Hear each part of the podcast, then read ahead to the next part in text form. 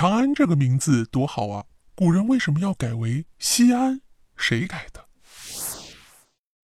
大家都知道，在今天的中国西部有一座古老的城市，它是中国古代文明的发祥地，更是十三朝的古都，被誉为世界四大古都之一。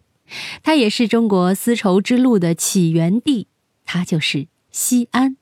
很多人呢都去过这个古老而悠长的城市。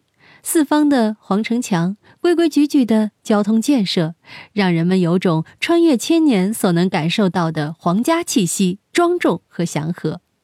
从兵马俑到大明宫，从钟楼、鼓楼到大小雁塔，无一不诉说着它所承载的历史底蕴。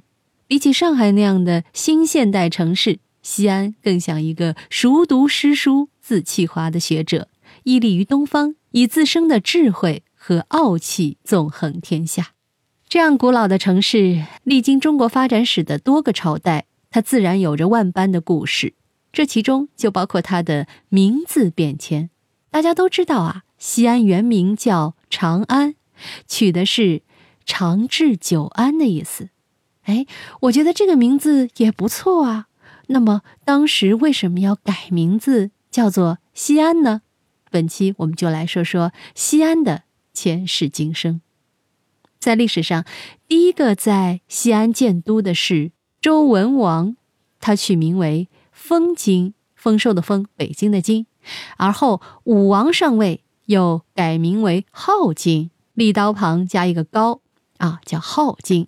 当时民间呢就称其为封号，所以到今天为止，都还有人称西安简称镐，这就是原因由来。而真正给这块宝地取名为长安呐，是汉朝的汉高祖刘邦，他将国都迁到长安，并在秦朝的阿房宫的基础上，先后修建了著名的长安宫和未央宫，长治久安。想必刘邦当时是希望自己的朝代长长久久吧。之后的长安城可谓是历经繁华，尤其是在唐朝时。是世界其他国家所不能比拟的。那时的长安是世界上名副其实的国际大都会。但是物极必反，很快随着王朝政权的没落，这个城市也没有逃过战争的迫害。在唐朝末期和五代十国的时候，长安曾多次焚烧，大火的背后，仿佛所有的繁华都只是过眼云烟，留下的只有这块土地。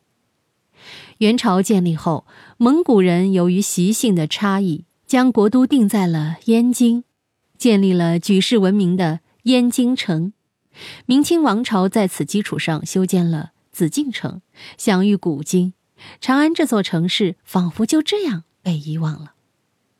元朝呢，为了加强统治，收回了长安这个繁华富裕的名字，改为安西。但由于当时的安西王举兵造反，又将安西改为了凤元路。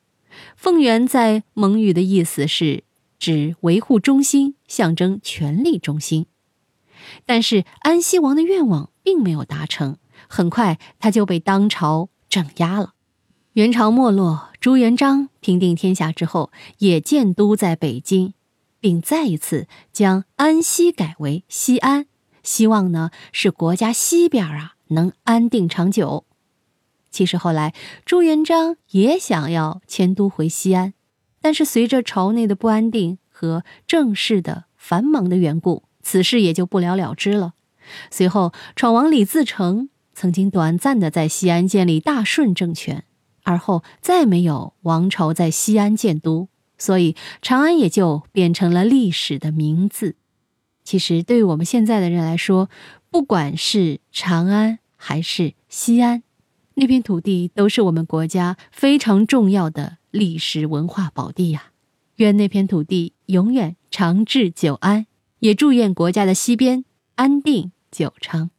好了，密室里的故事，探寻时光深处的传奇，下期咱继续揭秘。